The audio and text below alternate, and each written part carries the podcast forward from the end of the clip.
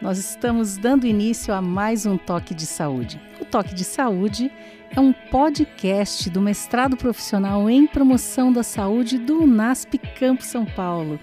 E quem acompanha nosso podcast já sabe que nós estamos sempre conversando, dialogando com discentes, com egressos aqui do programa, com docentes pesquisadores, com convidados externos. E esse é um momento muito especial. Hoje nós temos aqui conosco o professor Elias Porto. Mas seja bem-vindo, professor. Eu vou pedir para você se apresentar melhor para todos nós aqui. Boa tarde, professor Zukovski. Para mim é um prazer estar aqui. É, eu sinto uma honra ter sido seu convidado nessa tarde. Boa tarde também aos que estão ouvindo esse podcast. Então, eu sou Elias Porto, eu sou, eu tenho, sou fisioterapeuta de formação, tenho mestrado e doutorado pela Unifesp, todo na estudos na área de cardiologia. E desde 2013 eu tenho voltado as minhas meus estudos, a minha linha de pesquisa para estilo de vida. Olha só, estilo de vida, hein? E dentro da temática do estilo de vida, hoje a gente vai falar sobre uma questão que às vezes preocupa, e nós mulheres mais ainda, não é, doutor Elias Porto, que é o câncer de mama, não é? Verdade, verdade. Nós sabemos que hoje várias doenças, como algumas doenças que nós chamamos crônicas não transmissíveis, elas estão diretamente ligadas ao estilo de vida das pessoas. E já se sabe, ou nós temos muito estudado sobre isso, que o câncer de mama ele tem fatores muito, muito interessantes voltados ao estilo de vida. Então, quando a gente conhece sobre o estilo de vida e tem um estilo de vida mais saudável, nós estamos fazendo prevenção desse tipo de câncer específico, que é o tipo de câncer de mama, que já sabemos também, os dados mostram, mostram que é o tipo de câncer que mais mata mulher, mulheres no mundo, inclusive no Brasil também. Para vocês terem uma ideia, nesse ano de 2022, a projeção do INCA era que nós teremos 117 mil novos diagnósticos de câncer de mama e cerca de 57 mil mulheres morrerão por esse câncer de mama nesse ano. Se eu trazer isso em, em, em números, em em minutos, em segundos, é assim. A cada três segundos, um diagnóstico é feito, e a cada 30 segundos, uma mulher está morrendo vítima de câncer de mama. E aí vocês veem o, a importância do tema que hoje está nesse podcast aqui com a gente. Olha só, a cada 30 segundos, uma mulher sofrendo, né, morrendo devido a esse agravo. Se a gente pensar aqui em quase 30 minutos de entrevista, a gente tem aí um grupo grande de pessoas que vão estar sendo afetadas só nesse período. Mas olha, você falou uma palavra-chave, estilo de vida, não é? Uhum. Uma doença crônica que não é transmitida por outra pessoa ou por outra questão. Como a gente pode realmente promover a saúde em vez de apenas buscar depois alguns efeitos curativos, quando de, nem é mais, quem sabe, possível, não é? Você uhum. fazer alguma intervenção. Então, a nossa saúde integral sempre será um aspecto muito importante, não é, professor? Muito importante. Professor, nós temos visto que há uma ascendente, o gráfico ele é ascendente, o número de diagnósticos a cada ano tem aumentado em todo o mundo. Inicialmente nós interpretávamos isto como os métodos de diagnósticos mais apurados, o, o incentivo maior para que as mulheres procurassem o médico a respeito disso. Entretanto, essa interpretação já ficou um pouco no passado. E nós temos visto que agora é o número mesmo de, de, de incidentes que tem aumentado em todo o mundo. E isso se deu muito ao aspecto desde quando a mulher mudou um pouco mais o seu estilo de vida, é, o número de câncer de mama também vem aumentando é, até a década de 60, nós tínhamos uma mulher que ela era mais voltada para as atividades domésticas, uma educadora do lar. É, a partir dos anos 70, com a grande revolução social que o mundo teve, aqui no Brasil também foi parte disto, a mulher ela passou a se igualar com os aspectos de vida muito parecido com o homem.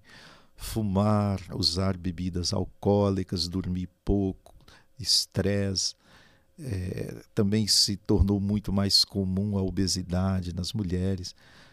Então, com, esse, com essa mudança do estilo de vida da mulher, também passou a ter mais, mais incidência e maior prevalência também do câncer de mama. Então, hoje não é mais aquela interpretação que aumentou apenas o número de diagnósticos, é o número de casos é que é real mesmo. E nós vemos assim nas, é, em, em alguns estudos mostrando que ainda se tem muitas mulheres que ignoram esse respeito, ignoram essa doença, ignoram os aspectos é, preventivos dessa doença. Ainda precisa ser muito bem informada as mulheres. Então, esse podcast é um podcast que ninguém pode perder, principalmente as mulheres, porque é importante, porque nós vamos discutir algumas coisas aqui muito importantes para que vocês possam cuidar, para que vocês possam examinar melhor e se prevenir até contra essa doença terrível. Olha, desde já que nós estamos no podcast Toque de Saúde e a gente quer fazer um agradecimento aqui. Estamos no meio da nossa entrevista, mas eu já quero agradecer em nome das mulheres, gratidão pelo carinho e pelo respeito que você tem essa temática. E que eu sei que você tem se dedicado muitas vezes a estudar, a estudar junto com alguns orientandos seus, seja de iniciação científica ou no estricto senso. Então, essas pesquisas são importantes. Sei que em breve vai estar publicando também um uhum. novo material sobre essa questão. Eu acho que você pode deixar aqui até um alerta para os nossos ouvintes, não é? Procurar o seu nome certo, e associar mas... a esse trabalho para poder ler algumas de suas publicações também. Uhum, perfeito. Professor, é muito importante. Eu quero, já como o professor está falando que nós vamos publicar isso, que nós temos estudado a respeito disso, eu gostaria de, de, de chamar um pouco a atenção das mulheres especificamente para alguns sinais que são importantes para isso. Muitos, muitas mulheres às vezes perguntam lá na clínica para a gente assim: quando é que eu devo me preocupar com câncer de mama? A preocupação deve ser desde a partir da primeira menarca, deve se preocupar. E a preocupação vai aumentando-se ao longo dos anos. A gente sabe que para cada 100 casos de câncer de mama na mulher, acontece um no homem. Então a prevalência é 100 vezes maior na mulher em relação ao homem. E alguns sinais importantes que a mulher deve estar atento. Assim, o primeiro que eu alertaria é o seguinte: todas as mulheres devem conhecer o seu corpo muito, muito melhor do que qualquer outra coisa. Quem mais conhece o seu corpo é você. E esses dias eu estava dando uma aula e disse: Veja como o Deus Criador do universo ele é generoso e sábio. Ele deu duas mamas e não deu uma só, exatamente para você comparar uma com a outra. Qualquer diferença que você encontrar entre uma mama e outra, que surgiu de repente ou que surgiu de um tempo para cá, para cá, isso deve ser um sinal de alerta para você. Olha que boa orientação, hein? Muito simples. Simples. Pode olhar, se ela tiver dúvida, olhe no espelho. Se pode perguntar a alguma pessoa que está em mais íntima relação, o seu esposo, a sua mãe, a sua filha. Pergunta para ver se tira essa dúvida. Que uma das coisas piores que tem no câncer de mama é a mulher viver com a dúvida. O que, que é isso que está na minha mama? O que está acontecendo? A gente percebe que no início é um terror, a mulher sente assim um, uma angústia direto com isso. E quando ela vai ao especialista, ou quando ela conversa com alguém, talvez dê uma aliviada nessa angústia que ela passa nesse momento. E algumas das diferenças, você pode encontrar essas diferenças desde assim, ó, pequenas coisas como essa, o tamanho da mama, às vezes uma está maior do que a outra, a rigidez do tecido mamário. Às vezes você toca no seu tecido mamário, parece que ele está mais denso. Vou trocar a palavra denso por duro, que fica mais fácil você identificar. Às vezes uma mama apresenta alguma coceira, especialmente na região do mamilo. E coceira pode ser um sinal clássico do início dessa doença. Então você deve ficar atento. Por que está coçando nesse lado? Por que, que não está na mama direita, está na mama esquerda? Surgiu algum sintoma desse e ele persiste ali por dois, três meses, está um, contínuo, procure o especialista. Lógico se isso acontece numa semana, desaparece na outra, isso é corriqueiro, é alguma alergia, alguma irritação. Mas se isto persiste por dois, três meses, é, tem que procurar o especialista. Às vezes você encontra uma, vermelhidão na mama, você vê que o rubor, a temperatura da mama está maior do que a outra. Isso é um sinal clássico de que tem algum processo inflamatório desenvolvendo na mama. Isso também pode ser, isso também pode ser passageiro, pode ser corriqueiro. Se finalizar isso em uma semana, tudo bem. Mas se persistir em um tempo maior, tem que fazer um exame mais apurado com isso. Veja que são coisas simples. Às vezes tem um enrugamento do tecido mamário. É como se você pegasse a sua camisa assim e apertasse um pouquinho, ela vai ficar frangida, como se diz na linguagem aí dos costureiros. Às vezes a mama fica dessa forma também. E é um sinal clássico para que pode ser que esteja desenvolvendo, desenvolvendo um tumor. Então fique atenta às suas mamas, não deixe de, de, de examinar. E as pessoas me perguntam às vezes assim, às vezes, quando eu estou dando aula, estou escrevendo com alguns alunos, quantas vezes eu devo, qual é a periodicidade que eu devo examinar a minha mama? Eu acho que o exame de hoje vale para hoje, o de amanhã vale para amanhã, o da semana que vem vale para a semana que vem. Então o exame ele só tem valor naquela hora que você fez. Amanhã ou depois, aquele que você fez já está atrasado. Então, se você puder ter o hábito de examinar a sua mama todos os dias no banho, não precisa ser aquele exame todo detalhado, mas você vai ter maior conhecimento da sua mama e isso vai ser bom. Ah, mas eu não consigo todos os dias. Pelo menos uma vez por mês, faça esse exame mais criterioso. Serve para você conhecer a sua mama e serve também para você ver se tem algumas alterações dessas que comentamos. Olha que fantástico, hein? De uma forma muito simples, como nós mulheres podemos nos conhecer melhor estar atentas a isso, não é? Seja lá uma vez por semana, em algum momento, mas não descuidar, porque eu acho que então tudo começa a partir do meu autocuidado e da forma como eu estou observando e acompanhando o meu próprio corpo, não é mesmo? Exato, professora. Um dos grandes um dos grandes problemas do câncer de mama, é, e como todos os cânceres, é a de detectação tardia da doença. Quando se detecta qualquer tipo de câncer de mama, exceto um tipo que nós chamamos assim triplo negativo. O triplo negativo, vou deixar ele que é um capítulo à parte, ainda bem que a incidência dele é baixa. É, mas depois eu falo nisso aqui, quando eu for falar relacionado ao cigarro, eu falo um pouquinho do triplo negativo mas assim, 95% dos casos são completamente curáveis quando detectado mais precoce. O que, que eu quero dizer precoce? É aquele câncer que ainda não invadiu os, os ductos mamários, os gânglios linfáticos da região, da região axilar.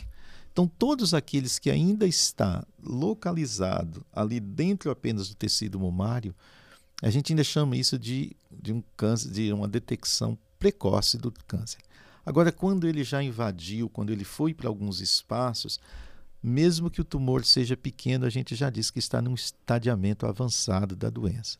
Então, muitas pessoas pensam assim: ah, é o tamanho do tumor que vai dizer que, que eh, já foi detectado tardiamente. Não, a invasibilidade dele é o fator mais importante para a gente dizer se ele é tardio, se foi um diagnóstico tardio ou se foi precoce. E a gente sabe que existem os tumores não invasivos, como luminal A, luminal B, eles correspondem a quase 70% de todos os tumores de mama.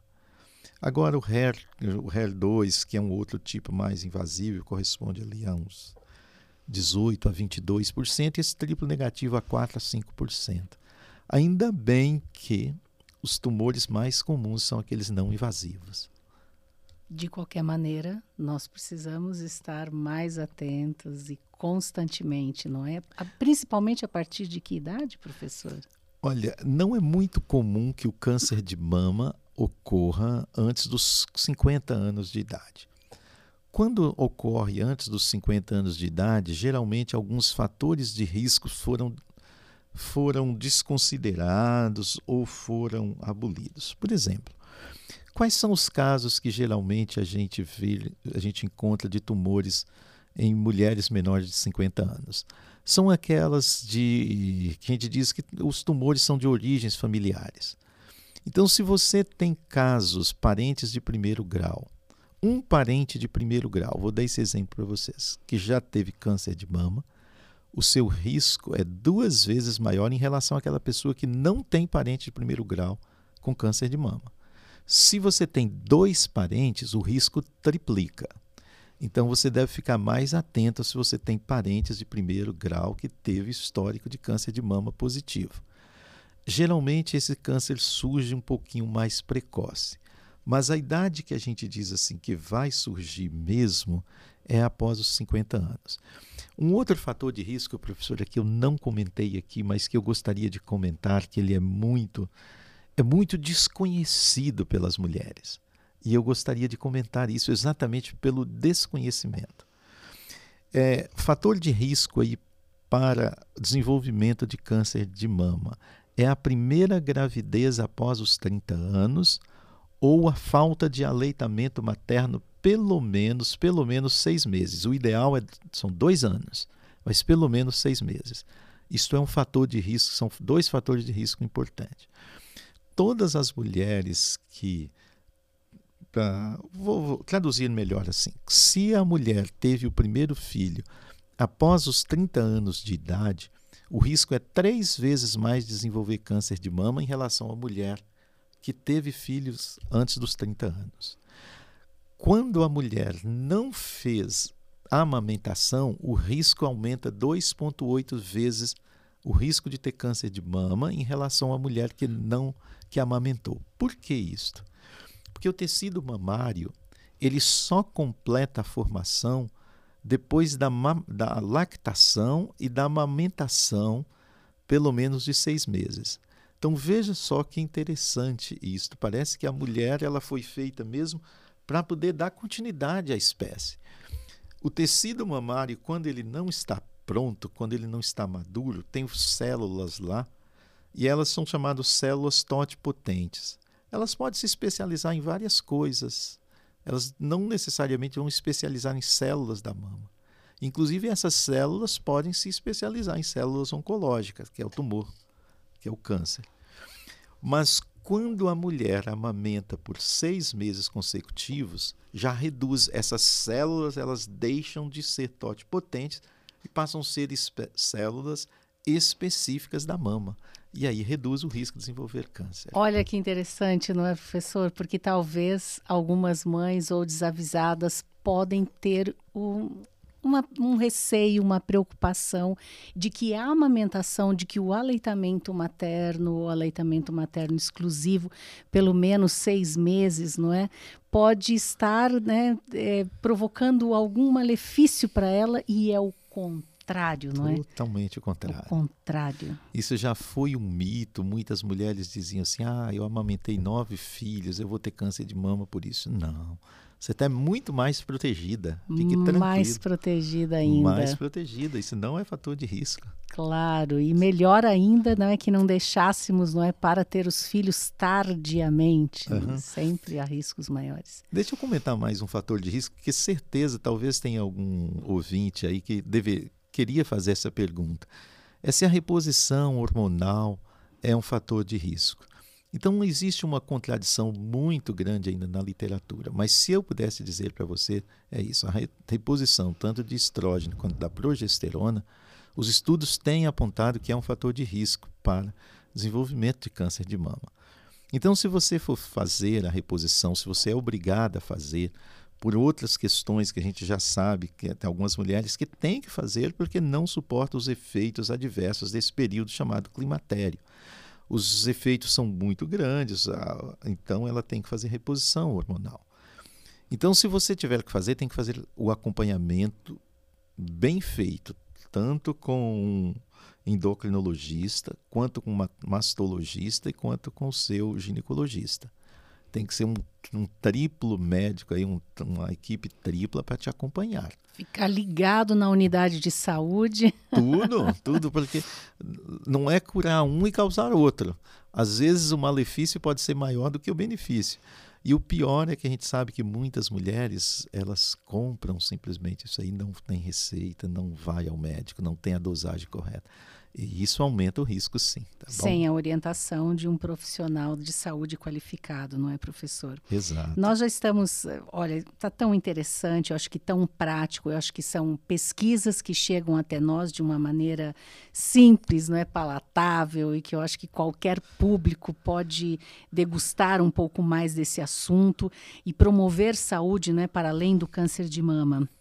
Veja, nós sabemos e também pelo texto e por algumas pesquisas que você tem feito que o cigarro, não é, algumas drogas, elas podem ser um efeito, podem trazer um efeito negativo para para essa questão do câncer, não é? E aumentar ainda essa incidência. Como isso tem acontecido, professor? O cigarro, especialmente o tabaco, ele é mutagênico. O que que é isto?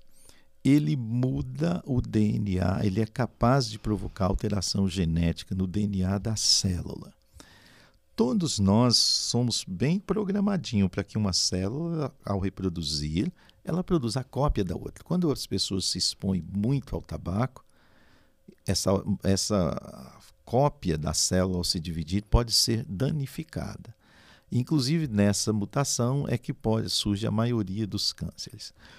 Em um estudo que nós fizemos aqui no NASP com uma das, das alunas do mestrado profissional em, saúde, em promoção da saúde, ela, ela pesquisou pessoas que tinham quatro tipos de câncer: luminal A, luminal B, HER2 e o triplo negativo.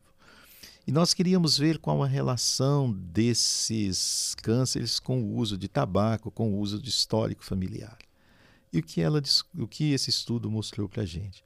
Que o tipo mais grave de câncer, que é o triplo negativo, estava três vezes mais presente entre mulheres com históricos de cigarro, de uso de cigarros além de 20 anos.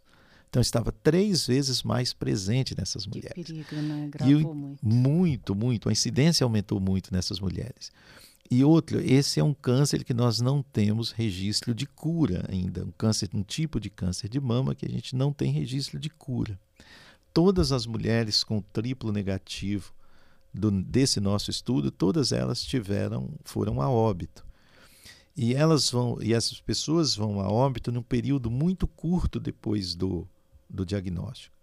As pessoas que não têm o triplo negativo, a média, a sobrevida média no nosso estudo, foram de 5,4 anos. As mulheres com câncer triplo negativo, a sobrevida média foi de 1,3 anos.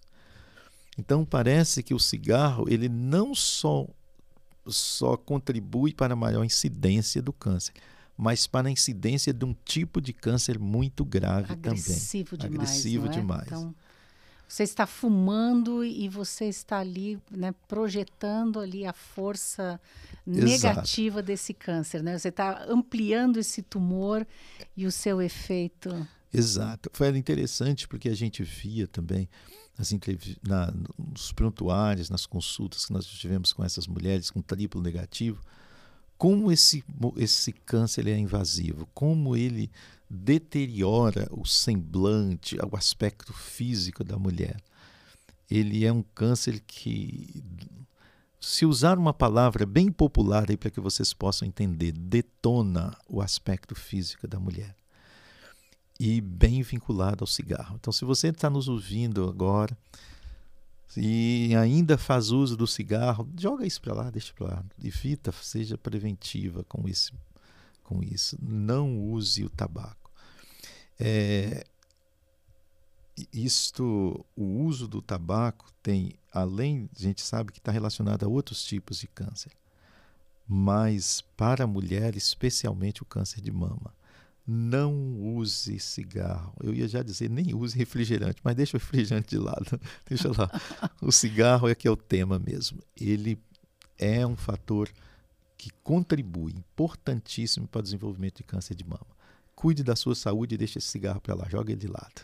primeiro lugar o cigarro, não é? Mas não esquecer também de cuidar da saúde como um todo. E eu acho como que, um todo. claro, cuidar do refrigerante. Eu sei que a gente já fez entrevistas com vocês e há outras questões que muitas vezes né, nós descuidamos e achamos que é, É, um mal menor e, Isso é verdade. Cuidar da saúde como um e todo. pode trazer malefícios imensos. Um conselho seu aqui para os ouvintes do Toque de Saúde no final da nossa entrevista. Com um conselho seu agora especial às mulheres de forma geral e aqueles que estão perto das mulheres que formam toda uma rede de apoio. Dois conselhos eu vou dar. O primeiro é ouça sempre o toque de Ótimo. saúde. Isso é importante. Aqui tem dicas importantes para você. E o segundo conselho, se eu pudesse, acho que esse é o melhor de todos. Conheça o seu corpo. Não deixe isso passar. É uma oportunidade, você tem como examinar. Não, não precisa ser uma hora específica. No banho mesmo é o melhor horário para você examinar. Depois do banho, se você puder também se colocar em frente ao espelho, examinar mais as suas mamas, que legal. Acho que esse é o conselho mais importante. É, muitas pessoas acham que a mamografia é o exame de rastreamento mais importante para fazer. Eu acho que a mamografia tem a sua indicação. Mas o exame de conhecimento da mama, ele é muito, muito importante. Você não pode deixar de fazer. Então o conselho é esse, conheça seu corpo, faça o exame da mama, porque isso pode te ajudar muito na prevenção do câncer. Olha que bênção conversar com você, doutor Elias Porto. Espero que a gente possa ampliar esse diálogo em outros toques de saúde. E aos ouvintes também fica aqui um grande abraço e até o próximo programa. Até mais, boa tarde, gente.